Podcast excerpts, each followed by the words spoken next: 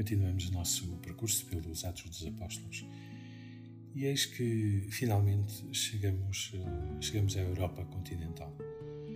Esta visão que Paulo teve do tal eh, Macedónio que, que o chamou para, para que Paulo e Silas fossem, viessem evangelizar a Europa, tem agora a sua concretização. Os dois primeiros versículos, eh, São Lucas dá-nos conta do, do percurso que que foi feito e eis que, uh, eis que a, nossa, a nossa comitiva chega uh, à Europa continental, onde a cidade de Filipos. Um, São Lucas tem aqui o cuidado de nos dizer que esta cidade era, era uma cidade importante e tinha ainda uma outra característica, era uma colónia romana, ou seja, que tinha uma certa uma certa independência, tinha eh, uma, uma, certa autonomia na forma de, na forma de se governarem. Este, este episódio da conversão de Lídia, por ser a primeira mulher, a primeira europeia a ser a converter-se ao cristianismo, tem também está, digamos assim, situado num lugar importante, porque esta é a primeira conversão, digamos assim, que acontece pregação de Paulo depois do concílio de, depois do concílio de Jerusalém. Mas uh, olhamos com pormenor, saboreamos uh, aquelas, estas informações que, uh, que São Lucas nos, nos conta.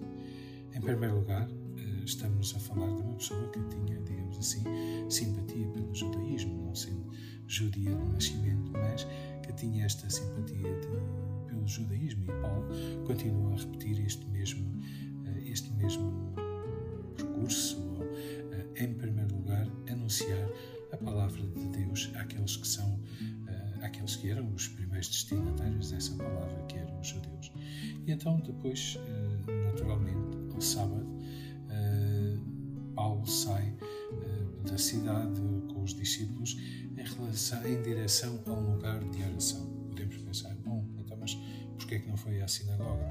Provavelmente porque, sendo esta uma colónia romana, um, os lugares onde a religião romana não convivia muito bem com os cultos estrangeiros, mesmo que eles fossem muito aceitos noutros lados, uh, como, eram os cultos judaicos. Então, provavelmente, é por causa disto que este espaço de oração que São Lucas não diz que não é uma sinagoga, mas que era um lugar uh, junto a um, um, rio onde corria água e encontra lá eh, encontra lá várias várias pessoas reunidas, entre as quais uma mulher um, eh, uma mulher chamada Lídia, não é?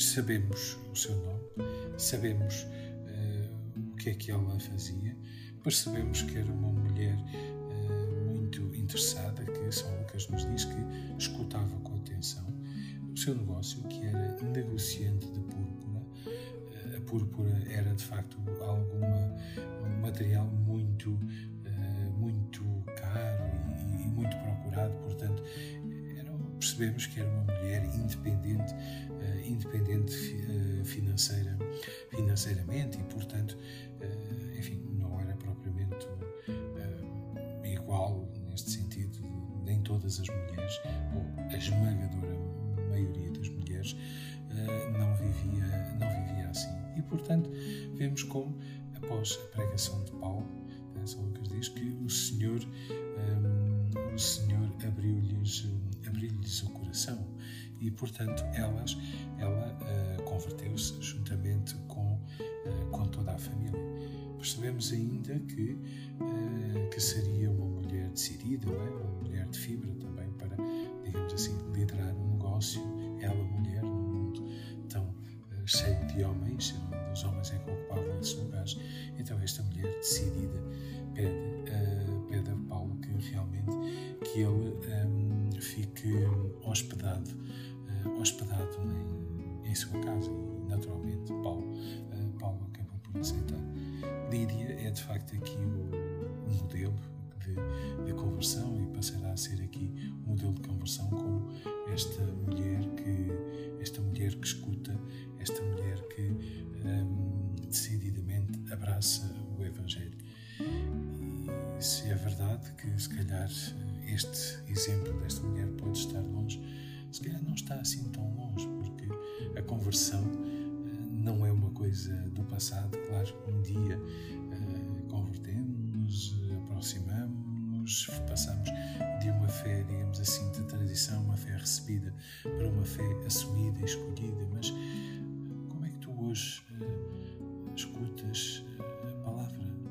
Como é que tu hoje abres o teu coração ao Evangelho, à palavra que, que, escutas em cada dia? Será que estás disponível para isso, a, a acolher o Evangelho, a, a recebê-lo com toda a frescura, como se fosse a primeira vez que o escutas?